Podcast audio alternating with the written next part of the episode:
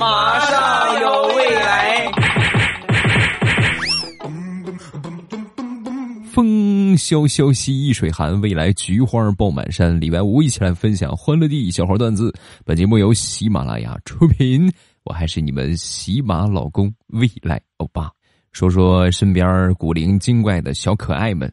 先说我四岁的小侄女，三四岁啊，正好是对什么都好奇的时候。那天呢，回老家去他姥姥家啊，去看那个刚出生的六岁的一个小表弟。那六个月的小表弟啊，刚好小孩呢，正好躺在床上换尿不湿的这个空啊，尿了。小家伙一看着尿上去，一把攥住，然后大声的喊：“妈妈，快来呀！弟弟漏水了，快来给他堵住！快点儿，我已经攥住了，你拿个绳，咱给他系上。”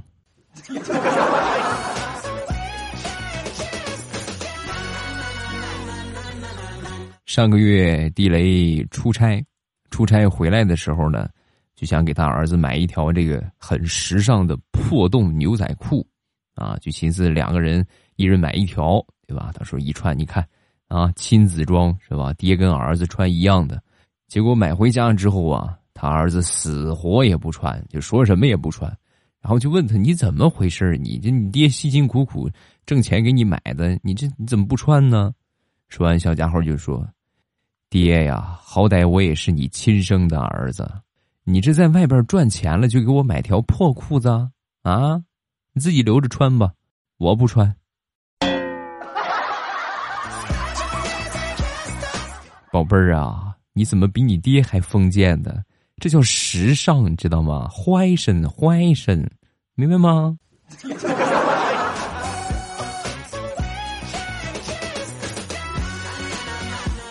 自从有了孩子之后，我觉得在这个世界上，没有什么比喂孩子吃饭更难的事儿了。昨天晚上我们吃的水饺，然后给我闺女准备了三个，那三个水饺拿过去，半个小时了，我发现她碗里还剩下俩，当时就瞬间这一股邪火就上来了。我说：“你就光在那看电视了啊？你就光知道看电视，这么会儿你就才吃了一个，你赶紧给我把这两个吃了它。”啊！说完，他默默的站起来，挪了挪他的凳子，凳子底下露出了一个水饺。爸爸，我一个都没吃，这个刚才掉地上了。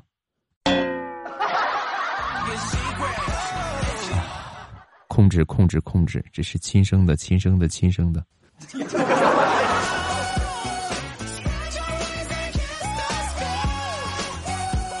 虽然现在孩子吃饭跟不上趟儿。但是脑子很好使啊！我一个朋友家里边也是两个小男孩儿啊，俩儿子不好好吃饭。有一天他奶奶奶奶给喂饭嘛，奶奶就教育他：“你们俩呀，要不好好吃饭的话，我跟你们说，长大了你看你爹那么高了吗？你长不到你爹那么高，你找不着媳妇儿。”话音刚落，小儿子就说话了：“我长我妈妈那么高就可以了呀，我为什么非得找媳妇儿啊？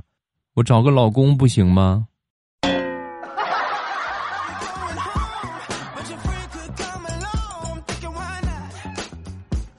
我一个侄子前段时间的考试啊，很重要的一个考试，考的不是很理想。我哥呢，怕他想不开，就从网上买了一根那个，就是门上的那种单杠啊，买了这么个东西，然后让他健身。等快递收到之后呢，拿着就给我小侄子啊，然后来到他面前，笑嘻嘻的就说：“宝贝儿，爸爸给你准备了个礼物。”啊，小侄子很开心呢。你看啊，考不好还有礼物。打开这个包裹一看。是一根钢管，当时就哭了。爸呀，我是你亲生的吗？我不就是考试没考好？你这怎么为了打我还专门买了武器呀？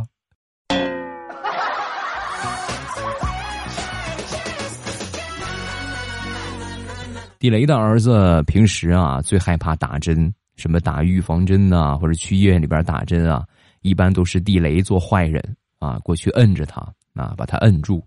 前两天的地雷也不知道怎么回事生病了，上吐下泻，躺在床上起不来了，就在他这么困难的时候，他儿子过来了，手里拿了一个小图钉儿，噗呲，直接摁到地雷的屁股上了。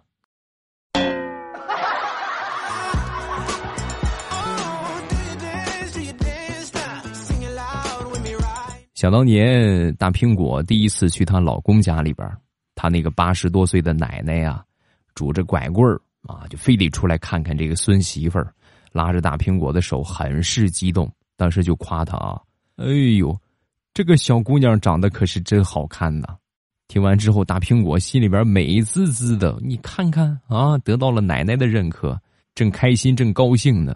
她男朋友的小侄子过来，悄悄的就跟她说：“我老奶奶眼睛看不见已经好多年了，你别听她胡说啊。”宝贝儿，我在你心目当中就那么难看吗？啊？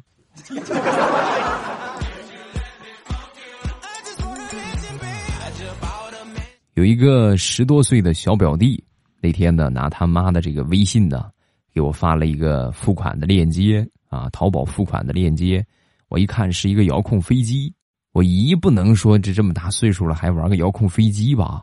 正准备问一问什么什么意思，那突然那边发消息过来了，外甥啊，小姨特别想玩这个，你给小姨买一个吧，好不好？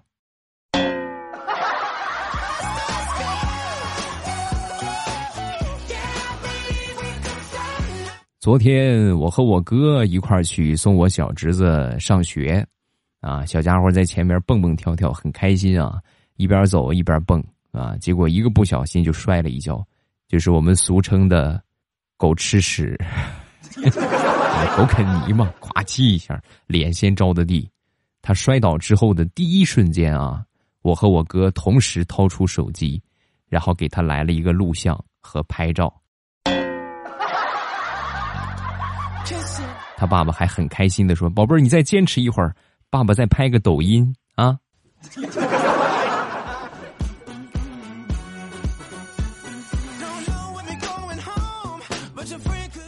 张大炮最近呢也谈朋友了，谈了一个女朋友啊，两个人呢正处在热恋期，买了一套情侣装啊呀，招摇过市是吧？他女朋友呢比较矮，那天在吃饭的时候啊。旁边一个小萝莉一直看他们，看了一会儿之后呢，就跟他爸爸就说：“爸爸，你看看人家，你看看人家穿的这个亲子装多有爱呀！你看咱们俩这个一点都不好看。”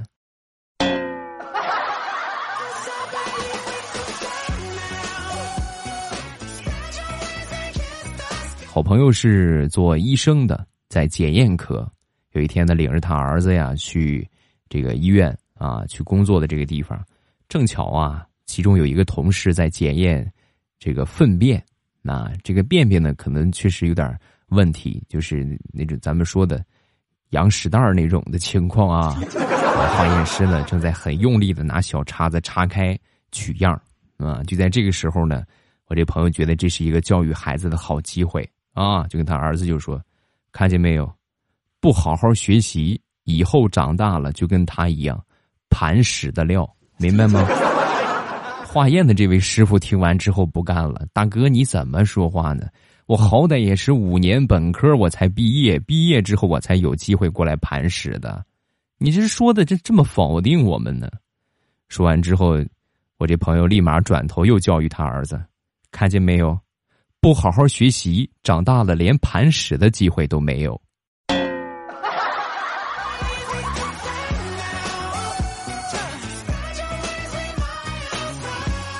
说说调调小时候，调调小时候啊特别调皮，个子小呢又打不过他们班那些女孩老是被他们欺负。有一次呢，和他们班一个小女生在打架的时候啊，不经意之间呢，被这个小女孩啊扯掉了裤子，露出了就是你们懂得啊。然后呢，当时这小女孩很害羞就跑了，啊，从此以后呢就再也没有跟他打过架。这个事情之后呢，调调就突然发现，感情我这个身体里边藏着一个杀手锏呢！啊，从那以后啊，不管和班里哪个女生打架，只要她一脱裤子，人家立马就跑；一脱裤子，立马就跑。终于，调调算是翻身农奴把歌唱了。从此，班里再没有任何一个女生敢欺负他。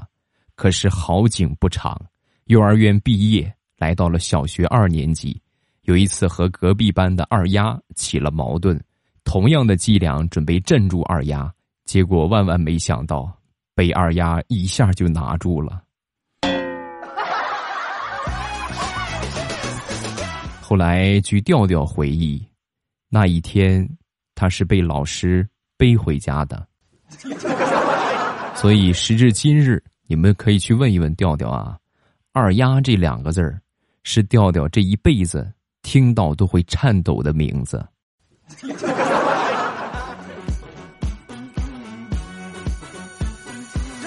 每个人的心里边啊，多多少少都有那么点童年的阴影。我童年的阴影是什么呢？从小被我姐姐打到大啊，因为姐姐比我大几岁啊，就真的是打出阴影了。有一天呢，我姐过来喊我吃饭啊，我正在那个啥玩游戏啊，我就没出房间。结果我姐过来，啪就给了我一个巴掌，然后一米八五的我瞬间气哄哄的跑到客厅，看了一眼一米五五的她，然后很是委屈的就对我妈说：“妈。”你说这是为什么？明知道我姐打不过我，可是我还是不敢打她。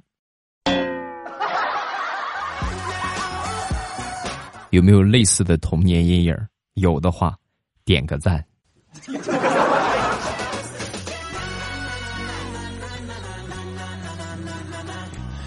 小时候吃饭不赶趟儿啊，挑食吃的也少，每次为了吃饭打了不少架了啊，天天追着喂。有一回呢，我妈妈烙饼啊，这个饼呢分为两种，发面饼和死面饼啊。有一回呢，我妈做的是死面饼，但是我喜欢吃的是发面饼。这个死面饼做出来之后啊，我不爱吃，那我就跟我妈说，我也不知道那个叫发面饼啊，那时候还很小啊，我就跟我妈说，我说妈，我不要吃这个，我不要吃这个死面的，我要吃活面饼，我要吃活的活的活面饼，我要吃活的。我不要死的。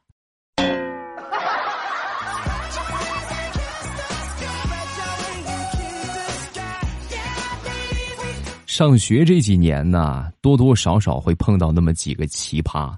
咱就拿调座位来说啊，我记得我们最厉害的一个同学是小学五年级的一个同学，我们班调座位，然后老师呢先征求了同学们的意见，啊，问一问大家你们希望调到什么地方去。我们班有一个神人就举手了，老师，我想和后座的张帅做同桌。那那老师肯定得问为什么呀？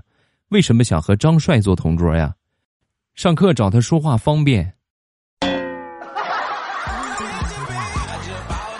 你给我滚出去！滚出去！滚出去！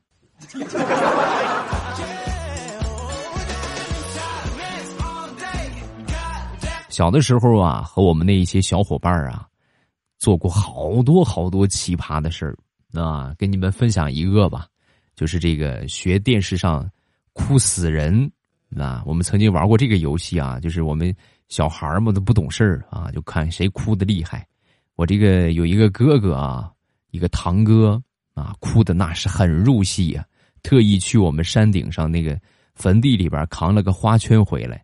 把这个花圈呢往猪圈上边这么一放，然后瞬间呢底下哭成一片啊，哭爹的、哭娘的、哭爷爷的、哭奶奶的，众多这些孩子当中啊，数着我这个哥哥呀喊的声最大，哎呦那是声泪俱下呀！爷爷，哎呀，奶奶哎，你们咋就这么就去了呢？啊，声音太大，直接把正在午睡的爷爷奶奶就喊醒了。怎么说呢？那应该是我见过我哥被打的最惨的一次。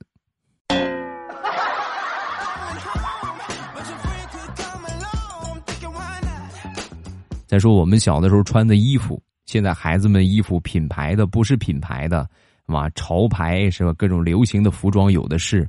我们那个时候没有这么多衣服，就是妈妈亲手给做。啊，去买布是吧？自己裁出来，裁出来之后呢，然后亲手缝起来这么做。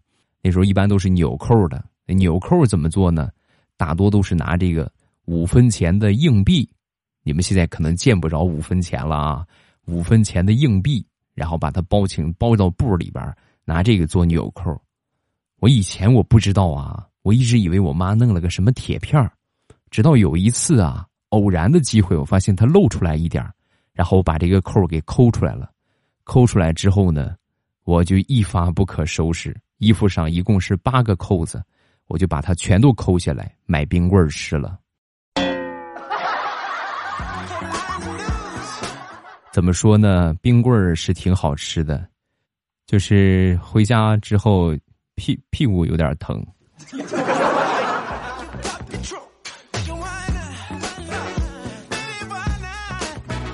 再说我一个发小，我这个发小啊，从小思维的方式啊，和别的孩子就不一样。那一件事情告诉你们，我们小时候都玩这个蚂蚁啊，一般有个蚂蚁洞的话，就会拿一点糖放到蚂蚁洞的洞口。啊，然后呢，让蚂蚁出来吃这个糖，但是一般来说是什么流程的？蚂蚁先出来一两个，一两个，它抬它抬不动啊，抬不动之后，然后这两个人呢就跟探子一个样，再回去喊别的蚂蚁啊，然后就会出来好多的蚂蚁。我那个发小呢，就是把这个糖放到洞口，这两个蚂蚁出来一看有糖，回到洞口之后呢，他立马把这个糖就拿回去了。然后我一直很不理解啊，我说你这是什么意思啊？你是让他吃还是不让他吃啊？你看啊，刚才那两个蚂蚁出来，肯定是回去喊他的同伴了。然后我把糖又拿走，那两只谎报军情的蚂蚁，肯定被他们同伴活活打死了。呀呀呀呀呀呀！从那以后啊，再也没敢惹过这哥们儿，因为我知道。我的智商还不如个蚂蚁。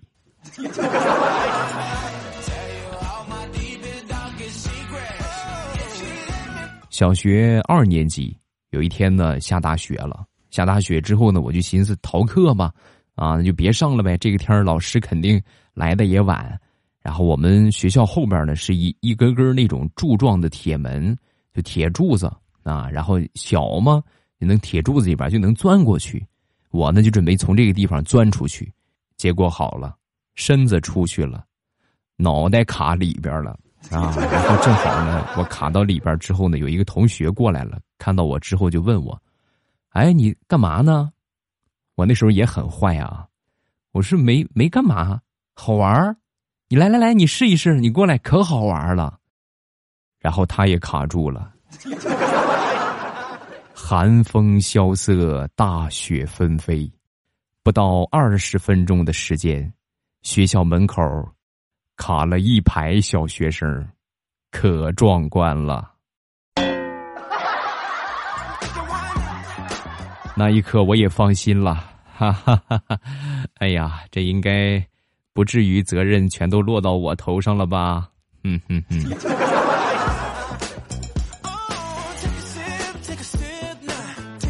说一说上初中的时候英语考试，那我那时候英语成绩很差，唯独能得的分呢，就是选择题能够蒙蒙上那么两道啊，蒙对一分是一分啊，同志们。然后我们有一天呢，我们这英语老师啊很严厉，那他想的招呢也很变态，他想了个什么招呢？选择题答对得一分，答错扣两分。所以我那次考试。得了负二十一分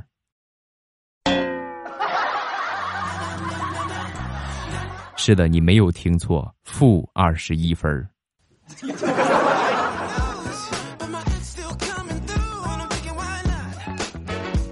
虽然说我们这个英语老师很严厉，但是上课的风格呀很幽默。有一回呢，我们这个英语老师啊给我们讲他一个奇葩的师兄。有一天看他这个师兄穿这个 T 恤啊。反着穿就进来了啊！很好奇就问他：“师兄，你这个短袖穿反了吧？”说完，他说：“啊，对呀，我我故意穿反的。为什么？因为正面脏了呀。”啊，没没没事儿，就是就是稍稍微有点恶心。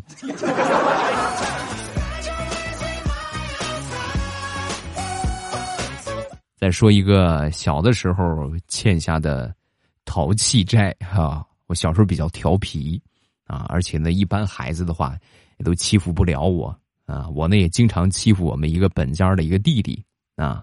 呃，然后跟我一个姓儿啊。前两天呢，去我送我闺女上学，意外就碰见了她。哎呦呵，你看啊，真是好久不见，好久不见，笑了打了打招呼。因为小时候的事情呢，怎么说也很很那个啥，挺不好意思的啊。然后呢，跟他也也表示了歉意啊。我说那小时候不懂事儿是吧？你这个应该应该可以理解是吧？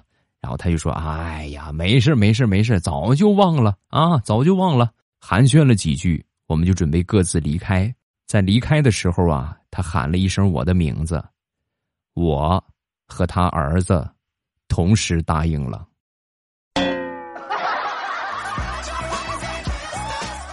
哎，我那个我那个枪呢？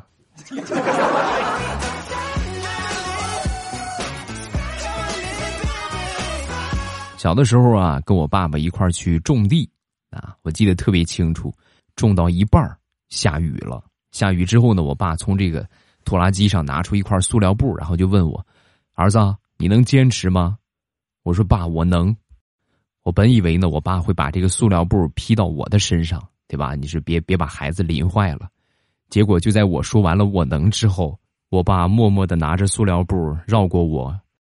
盖到了身后的种子和化肥上边了。